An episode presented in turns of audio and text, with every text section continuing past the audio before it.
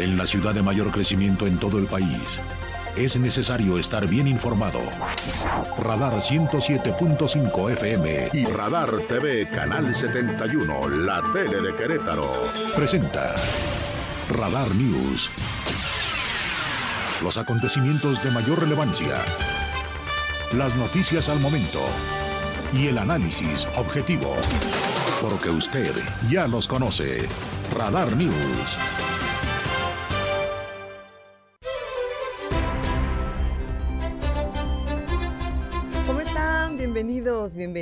Bienvenidas, a este espacio Diana González. Muchas gracias por estar con nosotros, gracias por iniciar la semana con nosotros, gracias por vernos en Radar TV, por escucharnos en el 107.5 y por vernos y escucharnos en la página de Facebook, en Radar News Crow y también, por supuesto, en el sitio web www.radarfm.mx.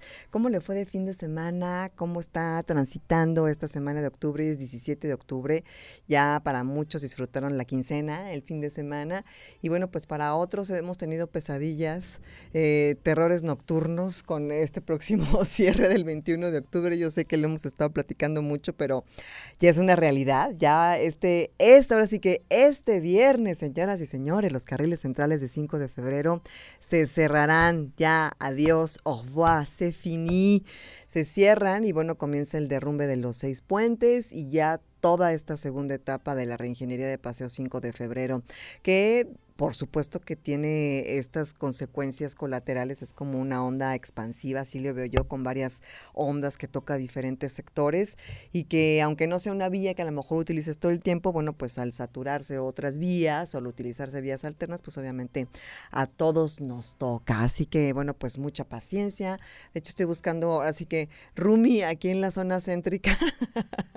para, para poder desplazarme de, de, mejor manera, pero bueno, este, uno pensando, ¿verdad?, de qué manera podemos eh, salir lo mejor librados de todo esto. Son 12 meses de trabajos intensivos, así que, bueno, cambiará completamente el rostro, la dinámica, los tiempos y las formas de encontrarnos, inclusive en los spots eh, que hablan acerca de esta reingeniería, te dice que hagas tus actividades pues en tu zona, ¿no? O sea, que hagas tus compras, que, pero pues cuando ya tu estructura de vida, ¿no? Está, está un poquito más para allá, pues ya no lo pudiste decidir, ¿no? Pero ojalá, ojalá que transitemos esto de la mejor manera. Yo soy Diana González y como siempre acompañada de un gran equipo de reporteros, de reporteras, aquí en la trinchera de la información, el señor Omar Martis, que eh, andabas muy tempranito allá trepado en los camiones, ¿verdad? El, el, servicio gratuito de transporte en los amarillos del municipio de Querétaro, desde muy tempranito haciendo el reporte, platicando acerca de este servicio, las paradas, con la gente que lo utiliza, que sí ha funcionado para de alguna manera apoyar y agilizar también el, la movilidad de la ciudad,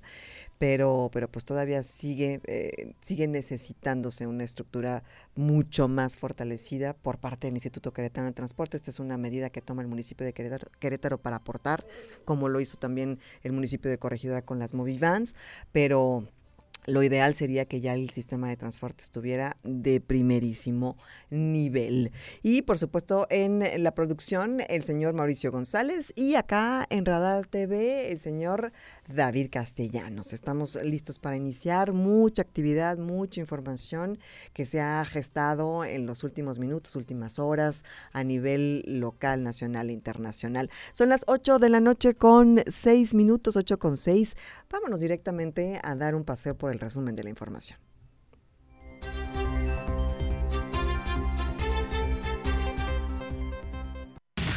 Este es el resumen, lo más importante del día en Radar News. Con las notas que tengo preparadas para el día de hoy, nada más recordarle dos sucesos importantes a nivel internacional que eh, se gestaron este fin de semana. El primero fue esta vigésima convención del Partido Comunista en China, en donde en un speech de dos horas el actual presidente Xi Jinping, bueno, pues inició y aperturó esta, este congreso, en donde, bueno, pues de alguna manera al final lo que que se espera es que él esté por un mandato más, lo que lo pondría en una posición igual de poderosa que el mismísimo Mao. Y de verdad que este, próximamente en la semana le contaré bien un poco de la historia de Xi Jinping, es interesantísima. Su padre era de los más cercanos de, Mao, después es, es desterrado, desconocido, los mandan a la provincia y él crece en campos estos de, de reeducación completamente alejado y desde cero, sin la influencia y el apoyo de su padre, aunque era muy querido por la gente, empieza a crear y a formar su propia carrera desde las provincias, desde el exterior hacia el interior. Un hombre sumamente disciplinado, sumamente claro en sus ideas, perfectamente bien alineado y coherente en lo que él piensa, cree, y justo se ve en ese discurso de apertura en donde dice que no va a dar marcha atrás en las medidas tan restrictivas en cuestión de, la COVID-19, que no va a occidentalizarse, pero para nada, ni siquiera por el mercado ni la globalización. Y eh, seguirán este, con los misiles dirigidos a Taiwán si se les sale un poco de este, los límites. Entonces, pues sí, es, es Xi Jinping y pues sería otro mandato más, el tercero para ponerse al nivel del el mismísimo Mao. Ya le contaré en la semana un poco más acerca de esta conferencia del Partido Comunista en China. Y por otra parte, primer debate rumbo a la segunda ronda en las elecciones en Brasil, un debate pues empañado, ya saben, por todas las fake news, por todas las noticias que, que se van generando y que van creando toda una cultura de desinformación, pero bueno, pues un, debate entre Lula y Bolsonaro, en donde los pone todavía con la misma diferencia de puntos. Ya sabremos la segunda ronda de votaciones en ese país el próximo 30 de octubre. Y en más información a nivel internacional, las manifestaciones también que se generaron este fin de semana allá en Francia, la situación de los insumisos está intensa, la gente está saliendo a las calles a marchar, a manifestarse por muchas razones, por el cambio de, de la edad para irse a la jubilación, por la cuestión de la falta de carburantes, por eh, la inflación, por que no se han acomodado los sueldos a la inflación que se está viviendo en Francia y por el encarecimiento de la vida en general. Entonces, miles y miles y miles de personas salieron a las calles, aunadas a todas aquellas que están en huelga en las diferentes eh, empresas de, combustibles fósiles, específicamente eh, Exxon y Total, en donde el, gobierno francés, a pesar de que están en huelga, ha requisicionado a los trabajadores, obligarlos, entre comillas, para que puedan trabajar y que se puedan producir los combustibles que se necesitan para mover al país. Entonces, un tema bien complicado para Emmanuel Macron. Él dice que en unos días más ya estará todo como si nada, pero, pero bien complejo. Y por otra parte, eh, ah, no sé si tenemos, no, de ese no tenemos audio, pero sí tenemos de Joe Biden, en donde se acuerda que ya hace algunas semanas había hablado acerca de este proceso de inscripción a un programa que puso que en marcha para poder condonar las deudas estas que son multimillonarias y que son como una lápida en las espaldas de los estudiantes que terminan de pagarlas 20, 30 años después o a veces nunca y que se convierte de verdad en un lastre para poder capitalizar y generar un patrimonio personal. Eh, esto fue lo que dijo el presidente de los Estados Unidos en el lanzamiento oficial de este programa.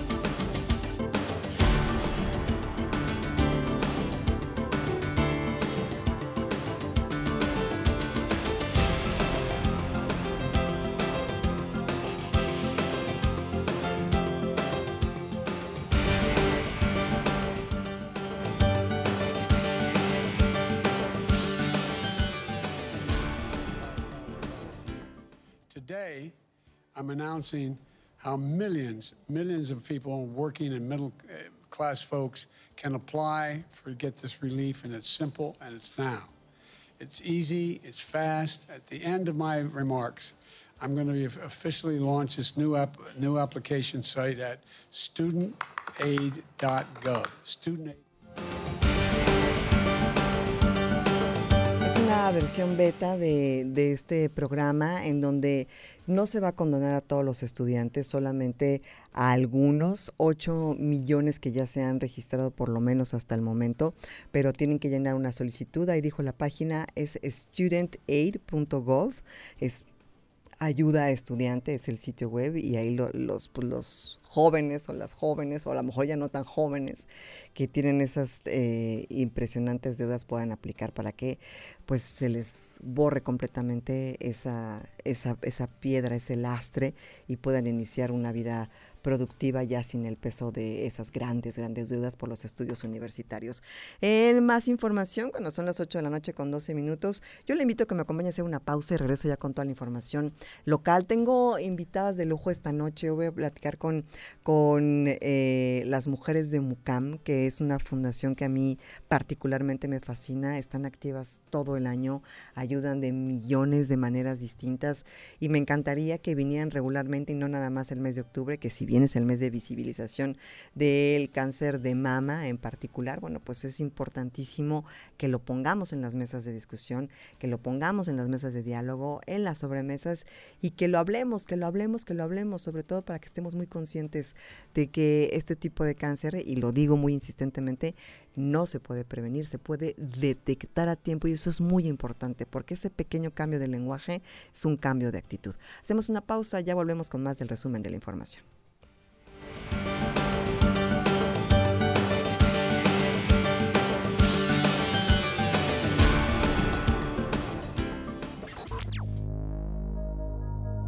Radar News, la mayor cobertura informativa.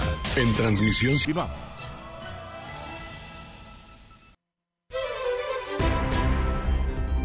Son las 8 de la noche con 18 minutos, 8.18. Estamos de regreso a través de la tercera emisión de Radar News. Recuerda por Radar TV, la tele de Querétaro y en el 107.5 de la frecuencia modulada. Y nos vemos con el resumen de la información local. Y te comparto que el vocero de esta organización que es el Frente Queretano para la No Discriminación, que es Walter López. Ahora habló acerca de que han estado habiendo modificaciones y acercamientos por parte del obispo eh, Fidencio aquí en Querétaro, justo para que no se le nieguen los sacramentos a aquellos hijos de parejas homoparentales o lesboparentales. Entonces está bien interesante lo que dice eh, el vocero y sobre todo ver que bueno, poco a poco vayamos avanzando en esos temas. La nota es de mi compañero Diego Hernández.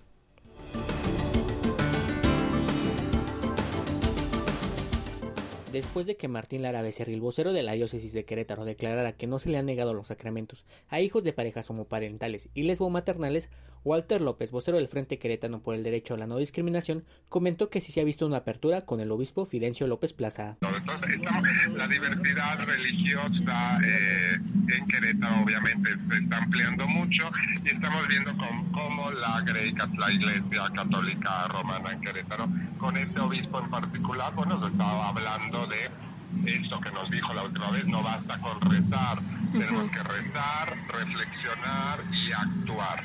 Y creo que es lo que están haciendo, pues moviendo a esta parte de la sociedad diciendo, oye, vamos a construir la paz con todas y todos, porque todos estamos en Querétaro. Este, a lo mejor sí hay casos particulares, como el de ILTA, de negarles algunos trámites, etcétera, pero la población LGBT también tiene otras opciones en, en toda esta diversidad religiosa que ya tenemos en Querétaro. De acuerdo a Martín Lara Becerril, no se le niegan los sacramentos a los hijos de parejas homoparentales por la diócesis de Querétaro. Sin una estadística clara, refirió el vocal que ya hubo casos de este tipo. Y a pesar de que aún no se pueden casar estas parejas bajo este credo, Walter López aseguró que se está viendo un avance en esta religión. Asimismo apuntó que se han tenido reuniones con el obispo sobre la diversidad religiosa, siendo un avance, comentó el activista. Para el Grupo Radar, Diego Hernández. Muchas gracias, gracias Diego por esta información y bueno, qué bueno que poco a poco se va avanzando y se van adaptando los, las diferentes religiones a los, a los tiempos actuales y a las conversaciones actuales. Por otra parte, hablando de conversaciones, bueno, pues el día de hoy estuvieron presentes en los espacios matutinos con mi compañero Aurelio Peña y con mi compañero Adán Olvera, eh, integrantes de estos, estos grupos colectivos que se unieron justo para visibilizar la violencia de género que se vive y se ha vivido en la universidad durante muchísimos años. Bueno, pues estuvieron hablando acerca de lo que buscan, de, de, qué manera están enfrentando estos días de paro y hablaron también acerca de pues eh, cómo se espera que sea el diálogo y las premisas que hay justo en el pliego petitorio. Al respecto de este tema, el gobernador Mauricio Curi dio su opinión, obviamente en línea con, con lo que tiene también la Secretaría de Gobernación del Estado en cuanto a que se busca que se resuelva con las herramientas internas de la universidad para respetar su autonomía. La nota con mi compañera Andrea Martínez. El gobernador del estado, Mauricio Curi González, confió en que pronto puedan llegar a un acuerdo los estudiantes y las autoridades de la Universidad Autónoma de Querétaro para levantar el paro y la toma de las instalaciones de la institución. Esto luego de que este lunes mantendrían ambas partes una mesa de diálogo. En ese sentido, señaló que el gobierno del estado ha sido respetuoso de este conflicto, pero reiteró que en caso de que alguna parte lo solicite, están en la disposición de apoyar para llegar a una solución. Hemos sido muy respetuosos nosotros de la universidad y que en lo que podamos apoyar adelante, ojalá se puedan ya arreglar y que cuanto antes puedan regresar los muchachos a, la escuela, sobre todo por aquellos que ya están a punto de terminar su escuela y que ya quieren empezar a, a laborar. Del mismo modo, recalcó que la secretaria de Gobierno estatal Guadalupe Murguía Gutiérrez es quien ha mantenido contacto con la rectora de la máxima casa de estudios, Tere García Gasca. Por su parte, Lupita Murguía indicó que espera que la reunión de este lunes sea la llave para el diálogo y la búsqueda de acuerdos y por ende que haya avances con el fin de levantar el paro estudiantil que se mantiene de manera indefinida debido a los casos de acoso y abuso al interior de la institución. Asimismo, afirmó que hasta el momento la UAC no ha solicitado la intervención de gobierno del Estado, por lo que se mantendrán solo atentos al desarrollo de la mesa de diálogo. Para Grupo Radar, Andrea Martínez sobre todo sin desvirtuar el, movimiento ¿no? y la importancia de lo que esto significa justo para hacia afuera de la universidad, que es un, microcosmos del macrocosmos del estado de Querétaro. La violencia que ahí se vive, la impunidad que se ha vivido, eh, la falta de claridad en los procesos, a veces la no eh, actuación de la fiscalía, pues a fin de cuentas es un reflejo de lo que sucede también al exterior, ¿no? Hemos visto últimamente casos de feminicidios prácticamente cada semana en Querétaro, desapariciones, eh, la falta de acompañamiento a las víctimas, es decir, sí hay un problema serio de violencia hacia las mujeres, lo hemos visto en las diferentes encuestas que se han presentado y también aquí mismo en la Fiscalía del Estado, entonces creo que de ese espejo de nuestra sociedad va a ser muy importante cómo eso se replique justo en el estado de Querétaro una vez que hay una resolución entre las partes y, la realidad es que pues son paros estudiantiles. Yo eh, aquí abro un paréntesis cuando eh, tuve la oportunidad de estudiar en Francia en la Sorbona, en mi segundo tercer semestre se fue a paro un semestre, o sea, seis meses. Entonces, eh, yo creo que esto se va a solucionar mucho antes, pero pues hay que ser, hay que ser pacientes. A fin de cuentas es un, es un movimiento estudiantil y hay que darle el respeto y, y la validez que, que, se merece. Por otra parte, en esta línea, en la mañana también se llevó a cabo una marcha silenciosa y, fue muy representativo justo de lo que ellas y ellas no van a hacer, que es quedarse calladas. Vamos a escuchar esta nota que preparó Alejandro Payán.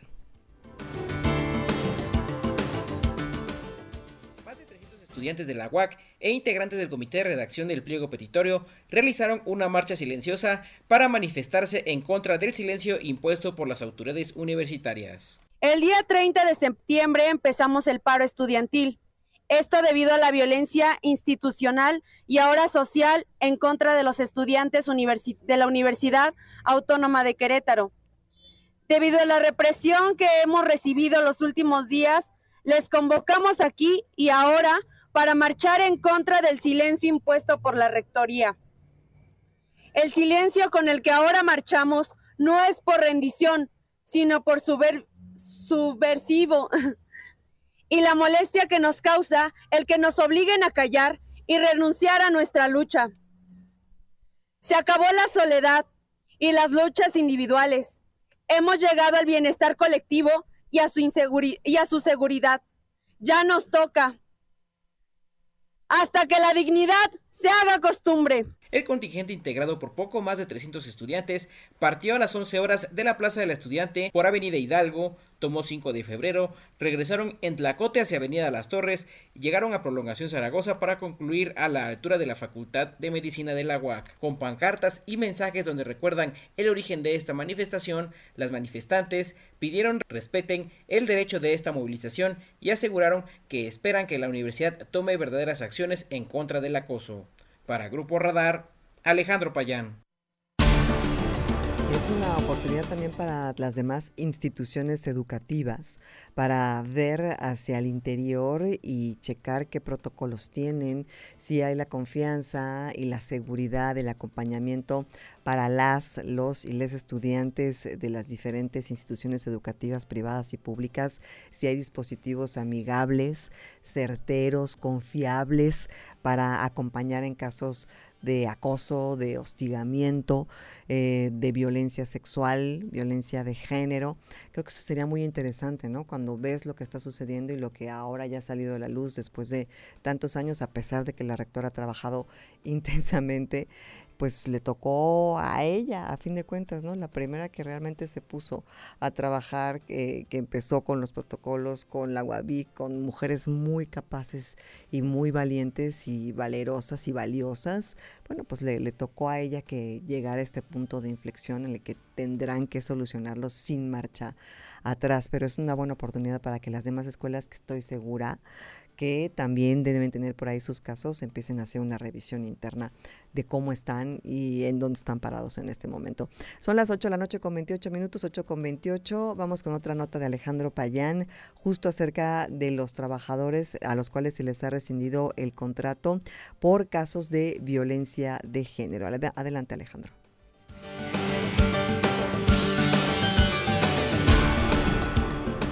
Del 2018 al 2022, la UAC ha recibido el contrato a 26 trabajadores, ya sea docentes o administrativos por casos de violencia de género, informó la rectora Teresa García Gasca. Durante su intervención en el canal universitario, la rectora afirmó que incluso la oficina del abogado general ha recibido 43 denuncias, ya sea a través de la UABIC o directamente a la oficina, de las cuales 26 derivaron en estos despidos. Del 2018 al 2022, a lo que va el 2022, hemos eh, rescindido a 26 eh, personas, trabajadores, ya sea docentes o administrativos, por violencia de género. Sí, eh, no, todas, no, todas. porque algunas llegan directo. Es que hay, dependiendo de la gravedad del asunto, algunas no pasan siquiera por la UABIG, van directo a la, oficina del abogado, general.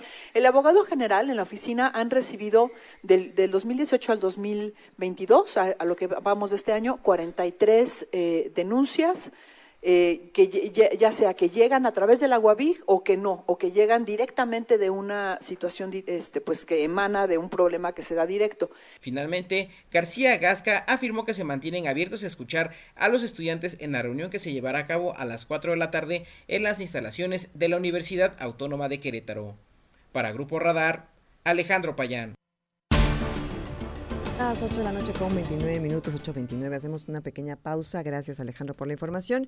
Y regresamos con nuestra entrevista de esta noche para que estén muy atentos. De verdad, es bien, bien importante que comencemos a platicar con naturalidad acerca del cuidado de nuestros cuerpos. Hacemos una pequeña pausa. Es la tercera emisión de Radar News. Ya volvemos.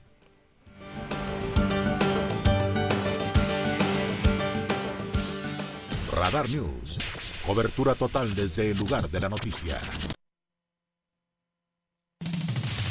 Preguntas, respuestas, análisis. La entrevista en Radar News.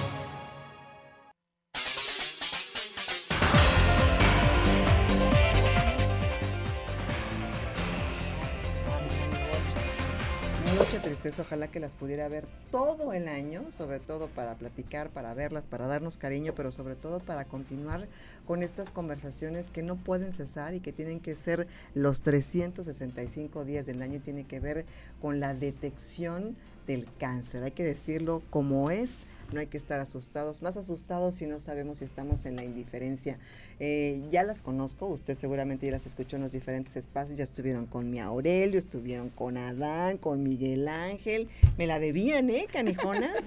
la doctora Fosado y mi querida Mago, ¿cómo están? Buenas noches, bienvenidas. Buenas noches, muchas, gracias, muy agradecida. De verdad que reconozco mucho cómo andan trabajando, además de sus actividades personales, mm. cómo le han metido a la fundación y cómo este mes se vuelven las, las más este, pedidas, ¿verdad?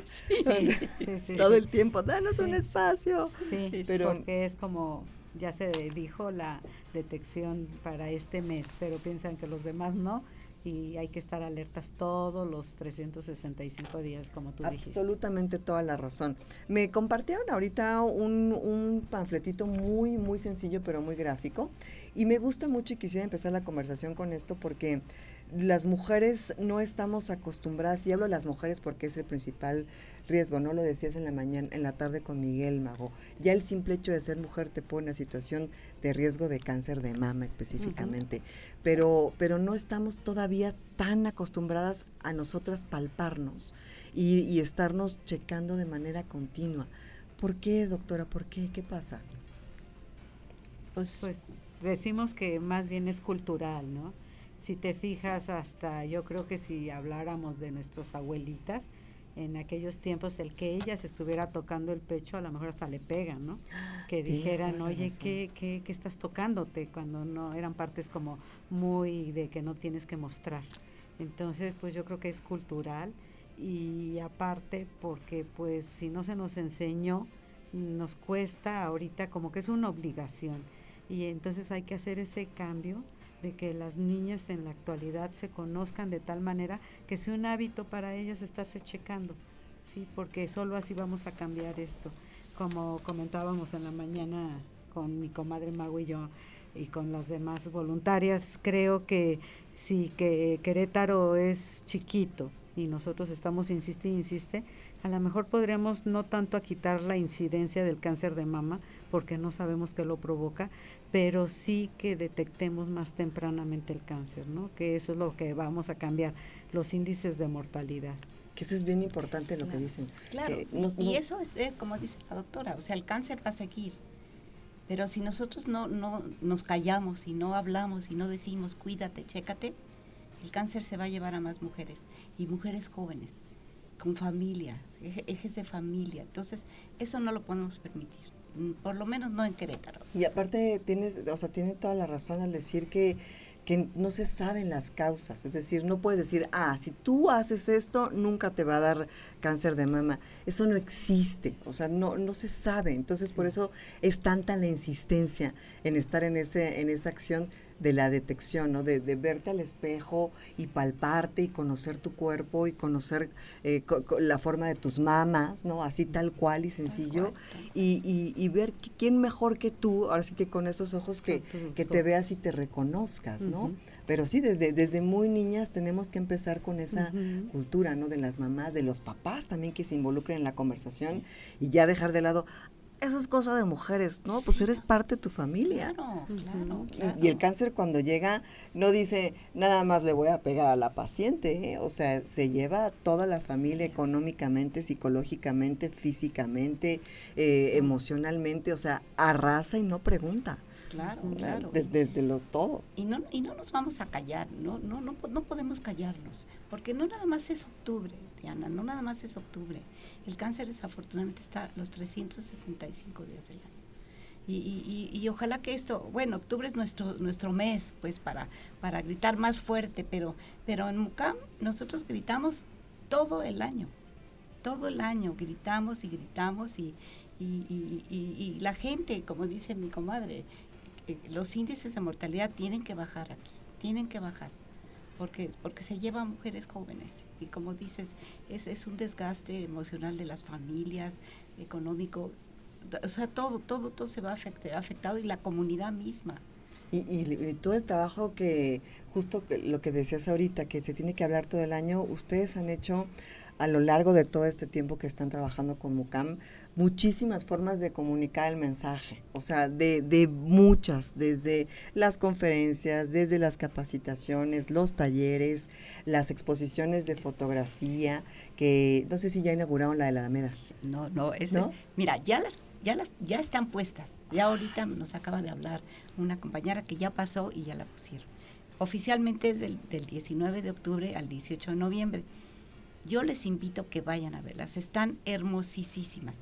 Eh, Demian Chávez es un excelente fotógrafo, es una excelente persona, es un excelente ser humano que tiene un ojo, un ojo clínico, un ojo, un ojo muy especial, artístico. Sí, sí, porque les capta mm, como la esencia del ser humano reflejado en lo que fue su cirugía. Nosotros les decimos pues sus cicatrices de guerra, ¿no? Pero finalmente son muy fuertes, hay que decirlo. Son muy fuertes. Son imágenes muy fuertes, pero igual está en las cajetillas de los cigarros y las sigues abriendo y ahí no te espantas y eso es lo que yo les digo, que, están peor. Que hasta toda la cajetilla dice que te vas a morir y no son artísticas, te dice substancia, la imagen de la persona enferma, todo dice esto te mata.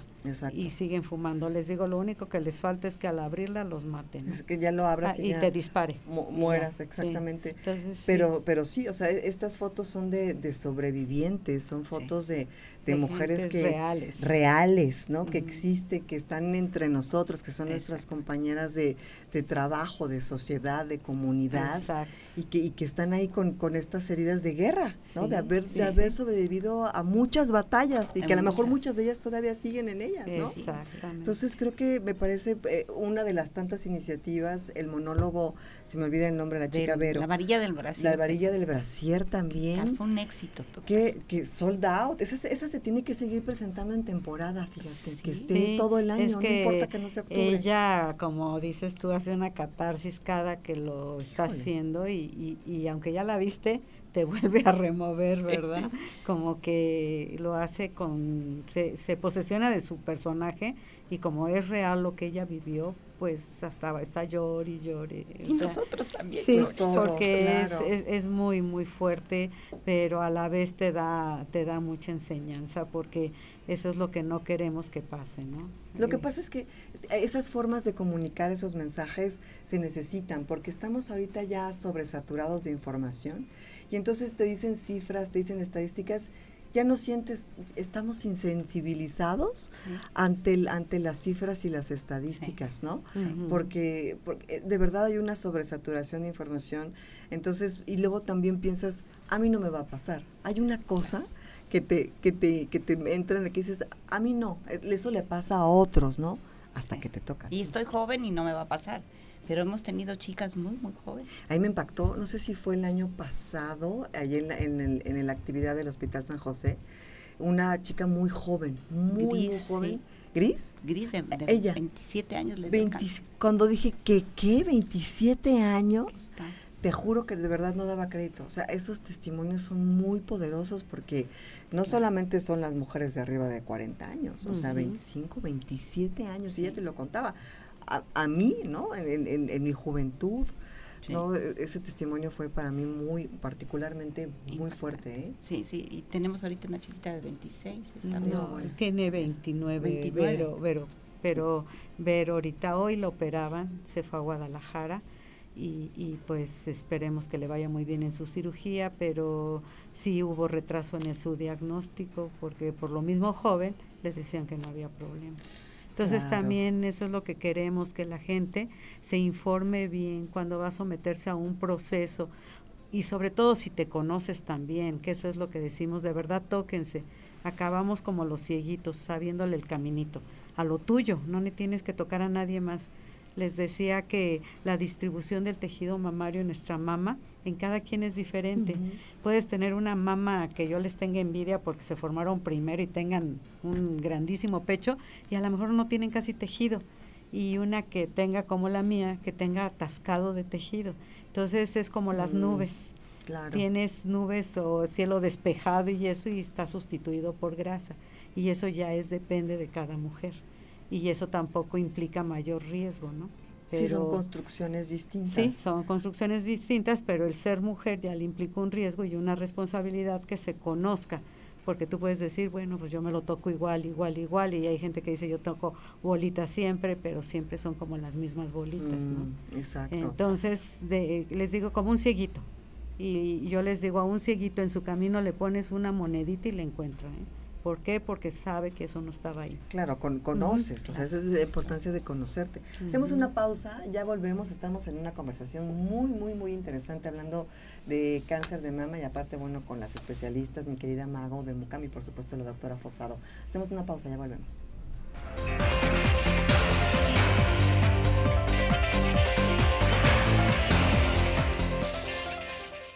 Radar News, la mayor cobertura informativa. Radar News, la mayor cobertura informativa.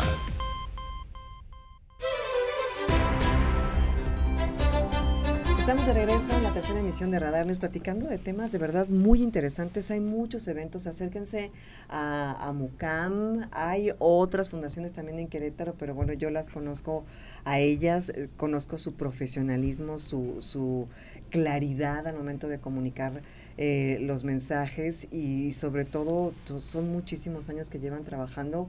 Eh, el año pasado empezamos, empezaron con la reconstrucción mamaria. El año pasado. El año pasado. ¿Cómo van con bueno, eso? desde, el 2017. Desde el 2000, ajá, exacto. El 2017 se reconstruyeron a 26 mujeres. Qué maravilla. En Querétaro, una maravilla y, y les cambió la vida, de veras, de veras. claro, por supuesto, el este, doctor es un A lo mejor hay muchas personas que dicen, inclusive sus parejas, pero ¿para qué si yo te quiero así? Pero necesitas ser mujer para entender qué es verte en el espejo sin una mamá. Claro, por supuesto. Más bien jóvenes. Exacto. Y muchachas jóvenes, y no tan jóvenes. Reconstruimos una de 69 años. ¡Qué maravilla! Pero bueno, esto ya es dependiendo de cada quien, ¿no? Claro, la decisión. sí, y si tú quieres, pues así tengas 80, si tú quieres, se le tiene que dar, ¿no? Claro, por supuesto. Antes de, de, que terminemos esta, esta conversación, que ojalá que sigamos platicando durante todo el año, decías, doctor, algo muy, muy importante, que la, la mastografía y el ultrasonido mamario este, no se pueden eh, sustituir por otros procedimientos de detección.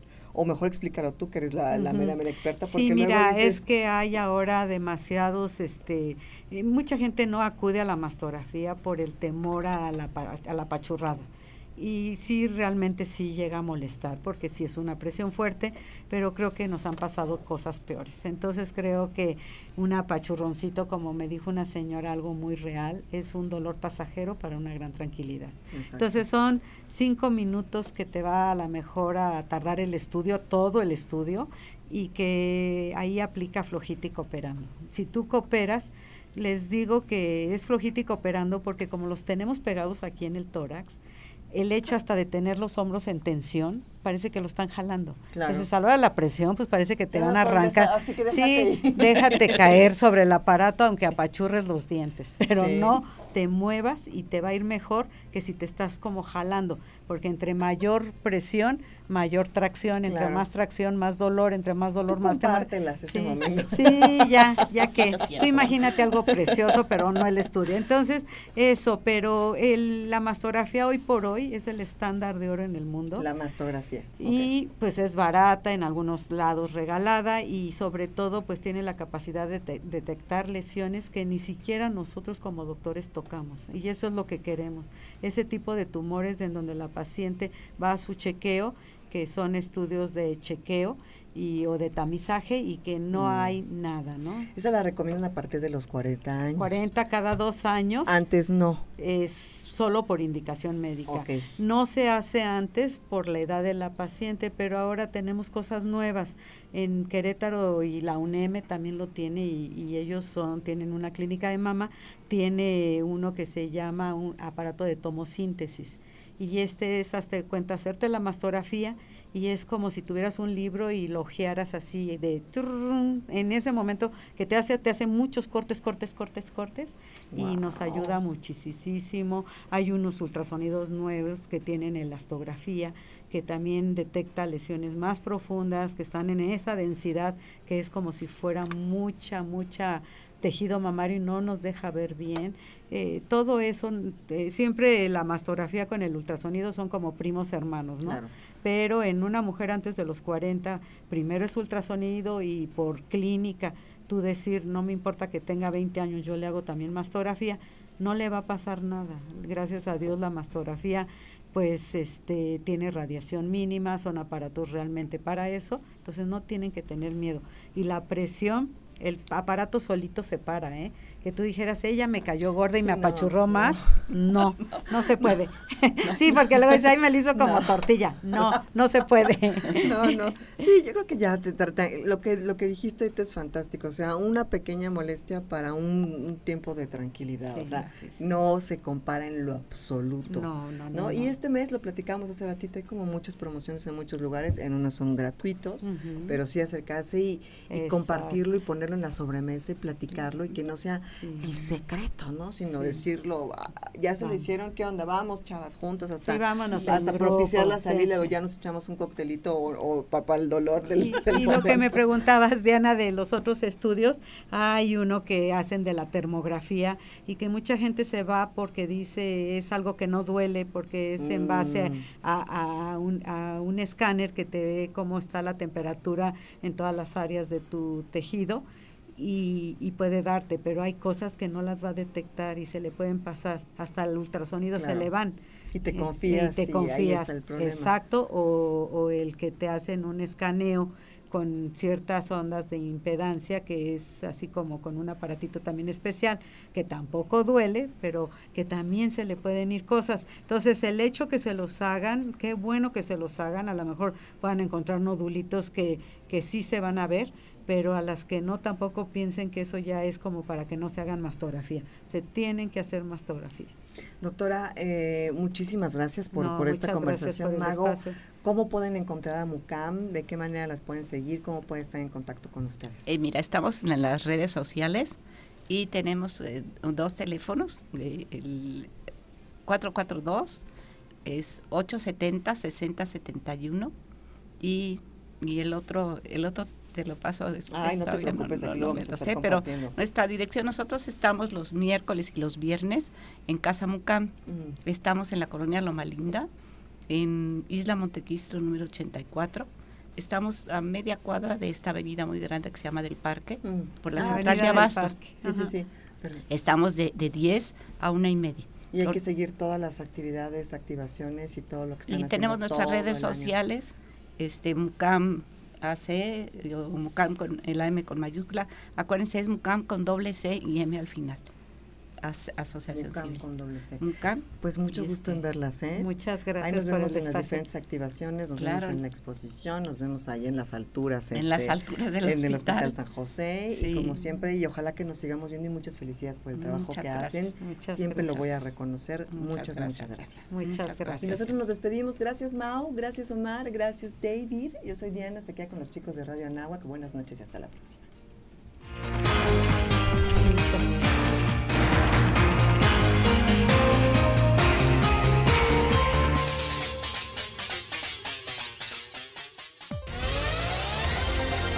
Ahora está usted bien informado.